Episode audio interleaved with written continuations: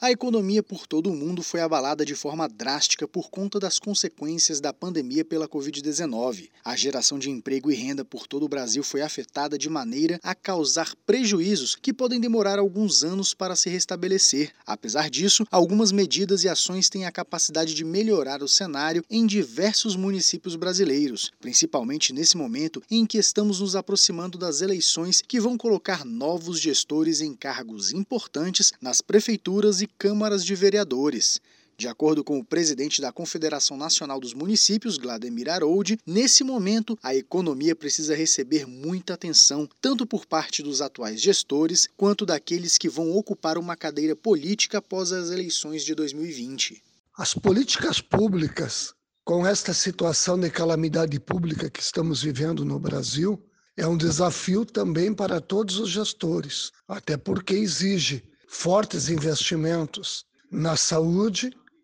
há uma demanda muito grande na assistência social e ainda precisa observar o fechamento do exercício,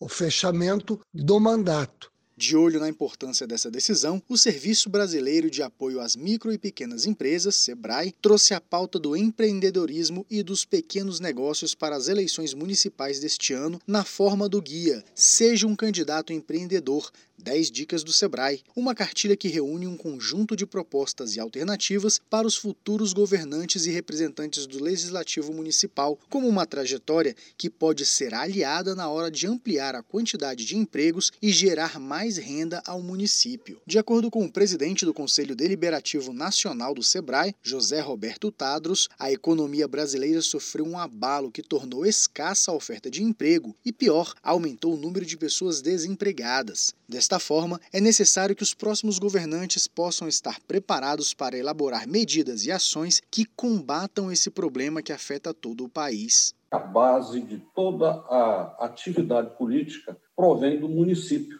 porque as pessoas não habitam nem na União, nem nos estados, elas habitam no município. Então, nós precisamos que todos passem a ter uma consciência política de que temos que ter no futuro projetos voltados ao desenvolvimento do município, estimulando a microempresa, que se possa valorizar a produção regional, os microempresários regionais, para que esse efeito multiplicador gere emprego na sua base de atividades do dia a dia. Neste ponto, o Guia do Candidato Empreendedor, que pode ser encontrado no site www.sebrae.com.br/eleições, oferece dicas sobre como fortalecer a identidade do município, desburocratizar e qualificar pequenos empresários, além de gerar mais empregos. Dados do Sebrae revelam que hoje o Brasil possui mais de 7 milhões de micro e pequenas empresas e mais de 10 milhões de microempreendedores individuais.